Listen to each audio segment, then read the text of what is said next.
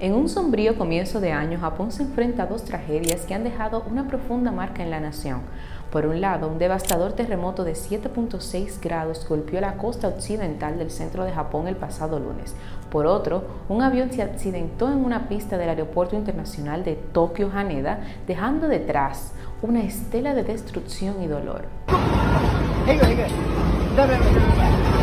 Según las últimas cifras de la cadena de radio televisión estatal NHK, al menos 48 personas perdieron la vida y se teme que aún haya más personas atrapadas bajo los escombros de edificaciones colapsadas.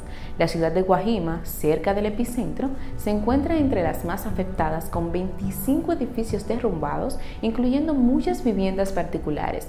Las operaciones de rescate continúan mientras la cifra de víctimas podría aumentar en las próximas horas. Entre los fallecidos se encuentran 19 víctimas en la ciudad de Guajima, 20 en Susu, 5 en Nanao, 2 en Anamizu, una en Hakawi y una en Chiga todas ellas en la prefectura de Ichikawa, que ha sufrido importantes daños estructurales e incendios. En una rueda de prensa, el primer ministro japonés Fumio Kishida anunció que estará movilizando las fuerzas de autodefensa, la Guardia Costera, bomberos y policía.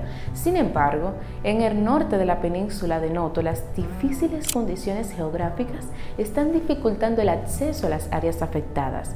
Por si fuera poco, otra tragedia se desató en el Aeropuerto Internacional de Tokio Haneda, donde un avión de Japan Airlines se incendió tras colisionar con una aeronave de las Guardias Costeras de Japón.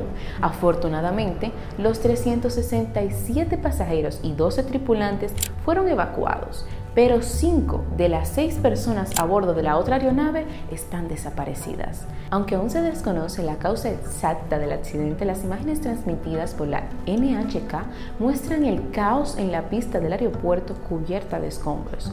Este accidente añade un dolor adicional a una nación ya afectada por el desastre natural. Amplía esta información ingresando a listindiario.com.